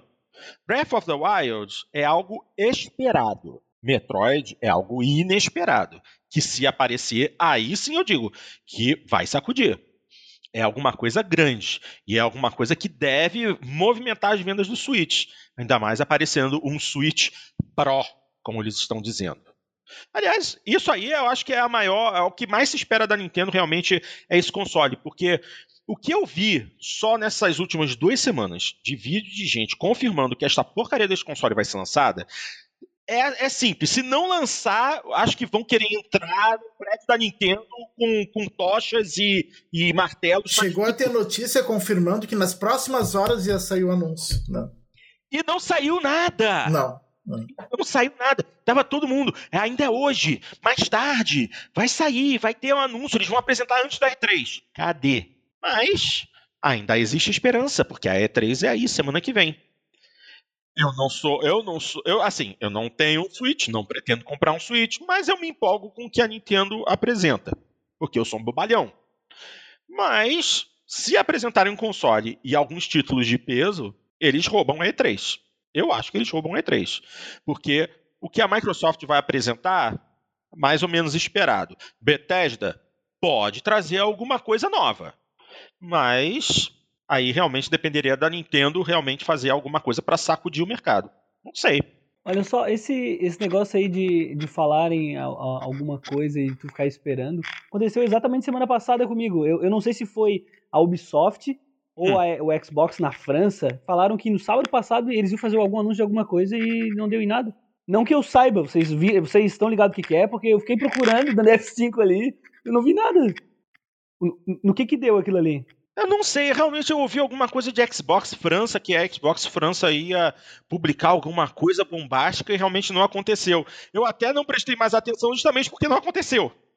Exatamente. Entendeu? Não, até não fiquei... saiu um anúncio, mas era uma bobagem lá que não era nada demais. pra quê? Saiu, saiu, eu nem me lembro o que, que era, mas era uma coisa. Era uma coisa idiota lá. Uma, uma coisa lá. Era uma coisa local de, lá da, da Xbox França mesmo de é. alguma, alguma ação local deles. Eu fiquei esperando o Ubisoft Plus, sei lá, Ubisoft não. Play ali, tá ligado? Não, era uma ah, coisa ah, local da Xbox França, do, do, do, alguma ação local de marketing deles lá. Ah, aliás, Olha a apresentação, o... a apresentação da, da Ubisoft na E3 também é uma apresentação que deve ser bem interessante e, e essa é amanhã, né? É, amanhã. Aliás, amanhã que horas? Eu sei que é à tarde. Uh, não vou lembrar agora, tem que dar uma checada. Mas, assim, no mínimo, nós vamos ter o, o, o, o Ghost Recon, vamos ter Far Cry 6, vai ter o, alguma novidade para The Division, sem dúvida, né? O, Rainbow Six Quarantine, que já foi mencionado aí, né? Exato. DLC pro AC Valhalla, talvez. É, olha só, o, o Porto, tu comentou um negocinho ali sobre a EA. É, teve uma notícia que saiu, acho que hoje, né, que o Battlefield 2042 ele vai ter uma demo gigante no Xbox, na verdade, vai ficar liberado por 10 horas para quem tem o Game Pass Ultimate. Ah, que beleza. E só para trazer informação, a apresentação da Ubisoft começa amanhã às 4 da tarde. 4 da tarde? Isso. 4 da tarde. Mas aparentemente a partir das 3 da tarde o pré-show já vai ter novidades. E, obviamente, para quem quiser assistir, YouTube, Ubisoft Brasil deve ter com legenda. E vamos ver. É, devem estar falando a respeito de Far Cry 6, Rainbow Six Extraction, aquela coisa de sempre, né? Uh, Legion of the Dead, uhum. Riders Republic. É, não, assim, pode, pode. Isso é o que a gente já já realmente sabe. Aliás, a gente pode falar alguma coisa sobre Skull and Bones, né? Que é aquele jogo de piratas que uh, eles tentaram chupinhar alguma coisa do do Sea of Thieves. Mas é isso, basicamente é isso. Para amanhã, então, sábado, Ubisoft, fala. Alguém falou um Você erro. virou Last Guardian. Você virou Last Guardian já Skull and Bones aí, não, não sai mais. é, me demorar. É, não sei, vamos ver. Bom, gente, agora. Ah, eu, fala, fala. eu consegui ver aqui o que, que era. Eu tava pesquisando aqui o que, qual era o anúncio da, da Xbox France. O ah, que, que, era? era? Era uma promoção lá de entre 7 e 8 de junho do Xbox Game Pass Fest. Era uma promoção que ia ter lá nesses dias. Tá bom. Tá bom. tipo um festival do Xbox Game, Game Pass. Game Pass. assim, pelo menos os franceses se divertiram, isso que importa. Né? Bom, gente, mais alguma coisa? Gostariam de acrescentar mais alguma coisa? Tem alguma notícia interessante? Eu estava até dando uma abridinha aqui no Kotaku para ver se tem alguma coisa, mas honestamente, aliás, deixa eu só, eu quero, antes de mais nada, deixa eu fazer um comentário. É, nós aqui do Jogando Papo, a gente, durante a semana, vai assistindo as coisas, comentando as coisas. E assim, o nosso querido português, Alexandre Ferreira, mais conhecido como Assassin Monk, que já não aparece aqui há bastante tempo, mas não tem problema, mandamos um abraço para o Assassin. Assim, ele pega muito no pé da, da Digital Foundry, porque a Digital Foundry é meio sonista. E aí, meio? que eles Mas então, o que eles arranjam de tema de PlayStation 5 para fazer não, não é brincadeira, e é verdade. Sejamos bastante francos. E eles, essa, essa semana foi a semana deles encherem o saco com Ratchet Clank Rift Apart. Mas assim, eu sou obrigado a, a, a, a, dizer que eu assisti toda a cobertura porque o jogo é lindo demais. Mas por que, que eu estou falando isso? Porque eu estou absolutamente impressionado com o que eu vi no, no seguinte aspecto. Durante o, o, o primeiro vídeo que eles publicaram, já tem um segundo, eles compararam o jogo no PlayStation 5 com o filme de Ratchet Clank, que foi é, é, lançado em 2016. E o jogo está mais bonito que o filme. O jogo, que é renderizado em tempo real, está mais bonito que um filme que foi totalmente pré-renderizado. E é um filme recente, é um filme de 2016. Eu fiquei boquiaberto, porque eles botaram as comparações de um com o outro. E assim, eu acho que pelo menos quando a gente trata de é, animação, com visual cartunesco, colorido, coisa do tipo. Ou acho que a gente pode dizer que os videogames finalmente atingiram um status de visual equiparável ou superior a produções cinematográficas. Pelo que a gente consegue ver, eu acho que dá para a gente dizer que o mais recente jogo de Ratchet Clank está mais bonito que o filme equivalente. Será que não estava na hora das produtoras de jogos começarem a fazer filmes utilizando engines de jogos, eu acho que daria certo, hein? Eu acho que seria interessante. Digo isso porque é, é, eu vou dar o expoente máximo da, da, da, criação, da perda de tempo na criação de jogos. Hideo Kojima. Ele apareceu ontem durante o, o a, a Summer Game Fest do Jeff Keighley falando sobre como é, o, o paradigma de criação de jogos dele está mudando.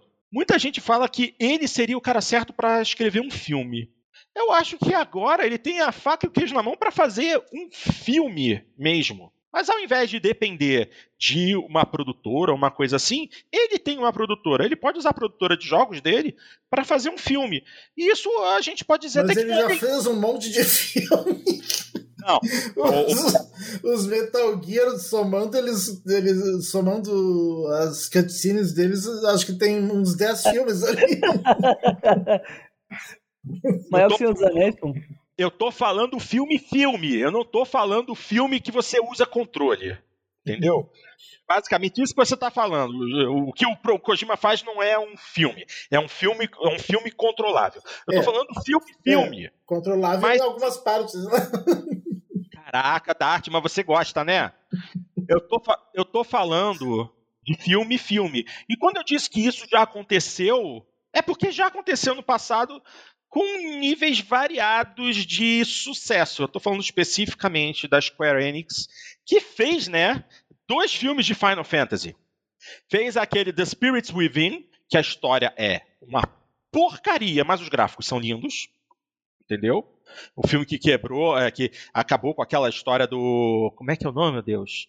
É, quando, quando você quando os gráficos de um jogo começam a, se, a, aparecer muito com fotorrealista é, quando, é, quando eles, mas quando eles ficam muito fotorrealistas, começa a gerar um estranhamento. Aí tem um nome de um, de um efeito que a gente sofre quando isso acontece. É, eu tô com quarta parede na cabeça, não sei porquê. Mas deixa pra lá. O que eu tô dizendo é o seguinte: aí eles fizeram aquele filme que não fez grande sucesso, mas que eu tenho, que eu acho lindo. E é eles bonito, também... só que não é, só que não é Final Fantasy. é, mas aí depois eles fizeram um Final Fantasy. Fizeram, fizeram. Que foi o Advent Children, Final Fantasy VII Advent Children, que foi continuação do Final Fantasy VII. E que ninguém viu. Ninguém viu, tudo bem, mas eu vi e eu comprei em Blu-ray que eu queria ver em 1080, né? Ainda não existia 4K na época, eu queria a melhor qualidade possível. Porra, e o filme é lindo pra cacete. E para quem conhece a, a, o lore né, de Final Fantasy VII, é um fechamento interessante. Agora, é, como eu disse, foram, foram produtos com graus variados de sucesso. Eu acredito que um filme produzido pela Kojima Productions aí não precisaria carregar nem o nome da Sony, nem o nome da Microsoft, nem o nome de ninguém. Seria um filme produzido pela Kojima Productions. Eles conseguiriam uma distribuidora de nível internacional para distribuir o filme. Seria uma possibilidade do, do Kojima é, utilizar o que ele sabe de jogos, jogos, para chegar no ambiente do cinema usando o poder gráfico. Aliás, ele poderia simplesmente criar é, um filme, um filme, um, olha, olha, olha a besteira que eu vou falar, um filme virtual. Na verdade, você, é, você baixa o conteúdo, é, é o conteúdo de um jogo, só que não é um jogo, é um filme. Uh, que maluquice é essa? É, você não baixa um filme por si só, você não baixa um arquivo de vídeo. Você baixa todos os assets criados para gerar o filme. O filme é gerado em tempo real pelo seu console. Era isso que eu estava tentando explicar, mas eu não conseguia. Ah, o André Luiz que acha que o filme do Kojima seria de 5 horas. Possivelmente. Possivelmente. Assim, tranquilamente poderia ele poderia fazer um filme do tamanho que eles quisessem. Ele poderia fazer uma série entendeu? Ah, e o Pedro e o Pedro Vieira Guimarães diz que seria, é Uncanny Valley os termos que tu tá Uncanny Valley isso aí. É. e, o André Luiz que é, e o André Luiz traduziu que é o Vale da Estranheza. Vale da Estranheza é isso aí é isso aí. É, mas assim eu acho que agora é, é, produtoras que têm é, franquias de sucesso poderiam utilizar o poder dos novos consoles para simplesmente criar material de divulgação ou criar filmes, talvez até filmes interativos, não jogos, filmes interativos, usando os motores gráficos que tem e o poder dos consoles atuais para gerar visuais realistas ou semi-realistas, ou visuais fantásticos, que pô, dá para criar com tremenda facilidade, sem precisar gastar milhões de dólares usando rendering farms de não sei quantos centenas de, de processadores, porque eu acho que hoje a gente já tem condição de gerar gráficos extremamente bonitos, realistas nos consoles, e isso economizaria milhões de dólares para uma produção. É isso, era nesse ponto que eu queria chegar. Rodei, rodei, rodei, falei um monte de besteira, mas cheguei onde eu queria. É, o, o novo Ratchet Clank ele tá, tá sendo bem recebido aí pela, pela crítica. O, os títulos do Ratchet Clank, de forma geral, são bem recebidos. É, eles têm alguns títulos, principalmente ali pros portáteis, que, que apanharam um pouquinho na história, mas uh, quase todos os títulos lançados pro PlayStation 3, por exemplo, foram muito bem recebidos. Uh, teve um lá, multiplayer, co-op, lá quase que o pessoal bateu um pouquinho, mas, regra geral, o Ratchet Clank vai muito bem. E, e mesmo quando muda a desenvolvedora, né? Então isso é um, é um sinal interessante de que o produto é, é bom para trabalhar. E, e, e, é legal um, título como esse no PlayStation 5, porque é, é, é um dos títulos, um, que não são muitos, diga-se passagem, é um dos títulos exclusivos da Sony que, que é voltado para o público casual, que é voltado para o público infantil. Então é, é um título importante estrategicamente para a Sony. E, e realmente está muito bonito. Eu, eu gostei bastante. Eu, eu acho, é, é, pessoal, né? Eu, eu acho o Ratchet Clank um pouco agitado demais pro meu gosto, sabe? Eu, eu gosto, eu gosto da experiência de jogo mais é, mais paulatina, mais gradual, mais pensada, sabe? O, o Ratchet Clank. E, embora curiosamente eu goste de hack and slash, mas mesmo comparado a hack and slashes mais é, violentos em termos de de quantidade de elementos, como é, o Bayonetta, como o Devil May Cry, ainda assim o Ratchet Clank é demais. É, é, muita coisa acontecendo ao mesmo tempo. É, é, é. Quando você olha uma cena de Ratchet Clank, pô, o cenário é lotado de outras coisas que, pô, atentam a, a, a, sua concentração. Você quer se concentrar no ato de bater lá com o martelinho e destruir as caixas e bater os inimigos, pô, mas só que quando você olha para o ambiente ao redor, tem tanta coisa acontecendo diferente que você se perde. O, cada frame do jogo é um, um, uma salada de coisas acontecendo simultaneamente. Então, visualmente, ele é sobrecarregado. Ele é, é, é uma das razões, Porto, pela qual uh, eu gosto muito, sempre gostei do, do, do, dos títulos do Mario.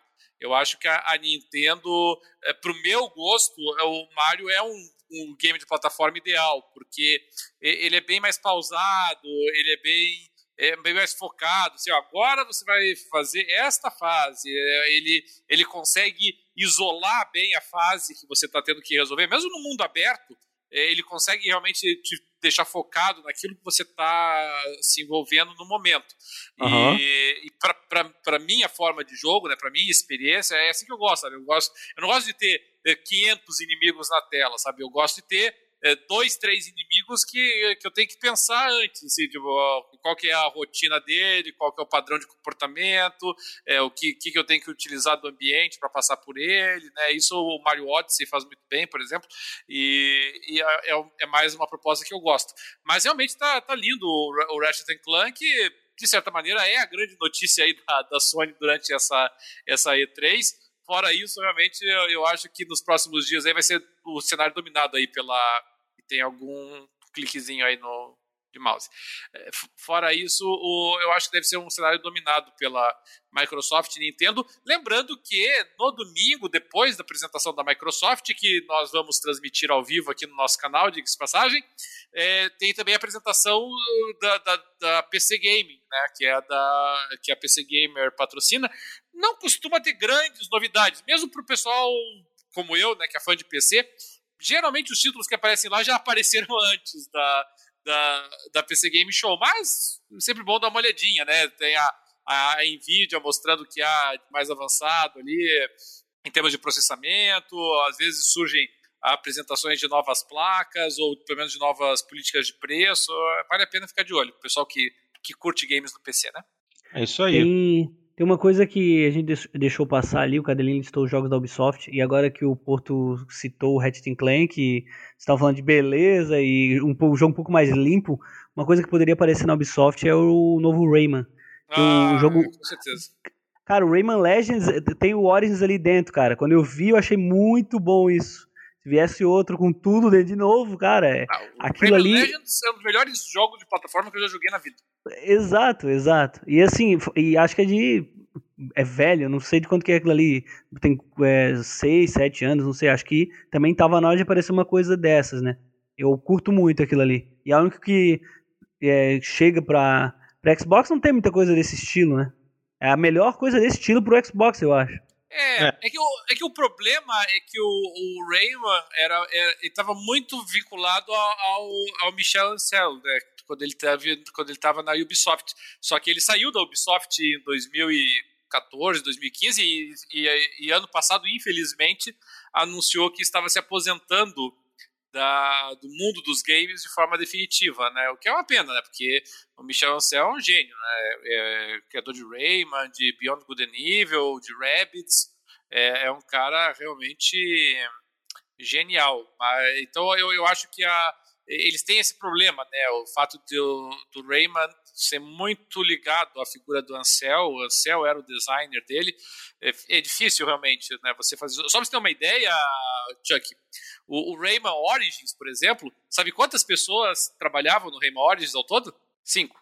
Era o Michel Ansel e mais quatro é, programadores. Então é, é um trabalho bem autoral. Hum. Verdade. Entendi. Agora... Que pena, que pena, porque eu queria muito que viesse outro. Espero que outra pessoa assuma isso aí, né? É. Eu achei muito, eu acho muito bom, cara. Eu, eu fui descobrir bem tarde o Rayman. Mas eu gostei, é. gostei demais. É, é. Isso, isso sabe, uh, Chuck, aqui eu já prometo que é uma das últimas intervenções aí, que nosso programa já está bem avançado em horário, mas uh, aqui é uma coisa que eu bato, olha, deve fazer acho que desde a época do Papo da Coruja que eu bato dessa mesma tecla aqui, assim, sabe? É a importância do gênio criativo, sabe? É, é você. A, a gente vive hoje, faz muitos anos já que vive hoje naquele conceito de, de, de trabalho é, coletivo, que é óbvio que é importante. Eu, eu, até implico às vezes com o Hideo Kojima, que o Hideo Kojima é, ele não consegue falar duas frases sem ter eu, eu, eu. Ele é muito egocêntrico nisso. Mas, é, apesar disso, a, a gente não pode tirar a importância da, da genialidade do criador dessas obras, né? E como demora para as obras se recuperarem depois que perde o gênio criativo. A gente viu uh, isso acontecer com Ninja Gaiden, a gente viu isso acontecer com Fable e a gente está vendo acontecer com Rayman, né? É, imagina aqui, vamos, né? Imagina Miyamoto saindo da, da Nintendo, né? Quer dizer, o, o, caos que ia ser. Então é, é uma importância muito forte, né? Você ter esse a, a presença do designer, do cara que está pensando o, o, jogo. Então eu acho que a Ubisoft vai demorar um pouquinho para se recuperar da perda do, do mas assim, já fazem 10 anos né, que ele saiu. Então, talvez já esteja, já passou o luto, já pode botar alguém para trabalhar com o Raven de novo. É isso aí. Deixa eu só é, trazer também uma informação super rápida. O Pedro postou lá no chat também que existe a possibilidade de um novo Deus Ex produzido pela Eidos durante a apresentação da Square. Pode ser, pode ser. Isso aí é algo que também, é, também poderia parecer que seria interessante. E quem foi que falou do Blinks? Foi o André. O André Luiz falou falando em joguinho de plataforma, ele lembrou do Blinks the Time Sweeper, que saiu no, no Xbox Caixão. Que também era um joguinho bonitinho, o jogo do gato. E o Pedro também trouxe uma informação bem interessante sobre uh, tecnologia de, de filme para jogos, jogos para filmes, que, que a tecnologia de jogos já são usadas hoje em produções de, de filmes e séries. Ele falou do caso do, do The Mandalorian, uhum. que que em vez de usar. Uh, Sete reais. A, o, a, aquela tela verde atrás, né? O, oh, o, o chroma key, uh, em vez de usar chroma key, usa telões uh, passando imagens de background. E eu não sabia que essas imagens são, são geradas com a Unreal, Unreal Engine. Sim, exatamente. E essa parte eu não sabia, eu sabia do, dos telões que passavam imagens. Uhum. Não, então, eles cri... o que, que a equipe do Mandalorian faz? Eles criam um set virtual é, em, em Unreal Engine e esse set é carregado na memória dos sistemas que estão conectados às câmeras. As câmeras, a movimentação de câmeras dentro do set projeta uma visão do set virtual nos telões que ficam de fundo. Então, toda a questão de iluminação, é, essas coisas tipo os pontos de luz, pro, a, própria, a própria tela gera luz, já é um ponto de iluminação. Os pontos de luz que ficam no topo do set, eles são recriados virtualmente dentro desse ambiente para criar a iluminação certa no set virtual e no set real, para que os, os atores sejam corretamente iluminados, para que a iluminação da, do, do, telão represente corretamente a iluminação que está sendo jogada nos atores. É um negócio super interessante. Tem um vídeo recente no site da, da, do Corridor Crew, que é o site da equipe da Corridor Digital, em que um dos produtores de The Mandalorian explica isso é, em detalhes, mostra como o funcionamento do set. É um negócio de louco. Quem quiser conhecer mais a respeito disso, procura lá o, o site Corridor Crew, CRW, equipe, né? Corridor Crew, assiste o último vídeo que eles explicam isso. É muito maneiro. É, é Porto, aí com relação só a essa questão aí do Deus Ex, é, ah. a apresentação da Square Enix, ela é, acontece depois da Microsoft, né? Da Microsoft é às 14 horas, da Square é às 16 e pouquinho. É, a Square já confirmou que hum. haverá uma World Premiere de um hum. jogo da, é, da Eidos Montreal. Hum. Que, que, é realmente o estúdio que já desenvolveu no passado Deus Ex. Uh, mas, assim, rigorosamente falando, o grande, a grande franquia com que eles trabalham é o Tomb Raider. Né? E o Tomb Raider já faz três anos, desde o último título que saiu do Tomb Raider. Então a gente está. É, eu, eu diria assim: é, é mais provável um novo Tomb Raider, me parece, em termos aí de impacto comercial, do que um novo Deus Ex. Mas é possível, porque ela trabalhou nos dois. É, a, a, realmente aí dos Montreal, ela, ela nem sequer trabalhou no, no Marvel Avengers. Né? Ela tem produzido conteúdo extra, os DLCs, fez agora do, do Black Panther, mas uhum. é, ela faz só o DLC. E é um estúdio grande, então a princípio realmente é de se esperar ou Deus Ex ou, ou Tomb Raider. Uh, bom, Poderia ser um novo TIFF também. Eles trabalharam com TIFF no passado, mas, putz, é, é de bem menor hum, impacto. É, né? TIFF eu acho que não, não, não, vai, não vai ter outro. É, eu acho meio difícil também. Agora, um jogo que eu estaria interessado, porque eu gosto da empresa em particular, embora o primeiro trailer deles não me agradou tanto, mas que pode aparecer no da Square, é o Babylon's Fall, da, da Platinum. O Babylon's Fall faz, uh, não apareceu ano passado, né? A Platinum ficou meio quietinha. Uhum. E o pessoal às vezes fala, né? Ah, a, a, a, Microsoft vai reviver o Scalebound. acho, acho improvável. Eu, mas mais provável é que Babylon's Fall apareça. É, eu gosto muito dos jogos da, da, da Platinum, sou muito fã da. Eu também, da, eu da também, isso é muito bom. Muito é. bom. É, gente, é, já, já dei uma olhada aqui, fui dar uma caça e já tem gente falando que ele pode aparecer na apresentação da Square. Veja bem, o último trailer dele é de dezembro de 2019 já tem tempo suficiente para Platinum botar alguma coisa aí. Já. Será? Vamos ver. Então, se aparecer alguma coisa, pode ser, pode ser no domingo, depois da apresentação da Microsoft. Vamos aguardar e ver. Tá bom? Minha gente, já está bem tarde. Podemos encerrar? Sim? Não? Talvez? Podemos, só lembrando, Porto, 14 horas, domingo, estaremos aqui. Show de bola. Então, minha gente, chegamos ao fim de mais uma edição do Jogando Papo. Como sempre, vamos agradecer a galera do chat no YouTube, porque, como sempre, trouxe algumas informações interessantes para engrandecer nosso programa. Hoje nós tivemos aqui o Alexandre Santiago, Pedro Vieira, o Pré, o André Luiz e o Rafael Mano do Céu. Esqueci, esqueci alguém? Se alguém não tivesse. Um monte de gente você esqueceu. Na verdade é o Pré, não é Pré. O Pré, pré, pré. Ele, pré. ele ensinou no, no último que. Ah, tá. Que é, é de, então. que é de prefeitinho. Ai, meu Deus do céu.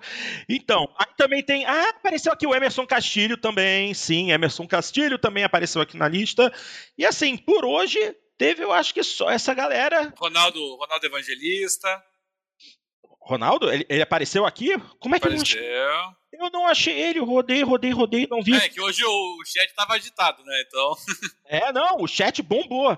Mas eu também queria lembrar de dois que apareceram no finzinho da última edição e eu acabei esquecendo de falar. Ah, dois não, quatro. Eu deixei de falar do uh, semana passada, do último programa, do Cleverson Iso, do Cadu Araújo, do Alex e do Máximos Mínimos, que eles também apareceram no finzinho e falaram: Oi, tô aqui. E não tinha dado tempo. Então, de qualquer maneira, tenha sido hoje, tenha sido no último programa, valeu sempre pela participação de vocês, obrigado pela audiência.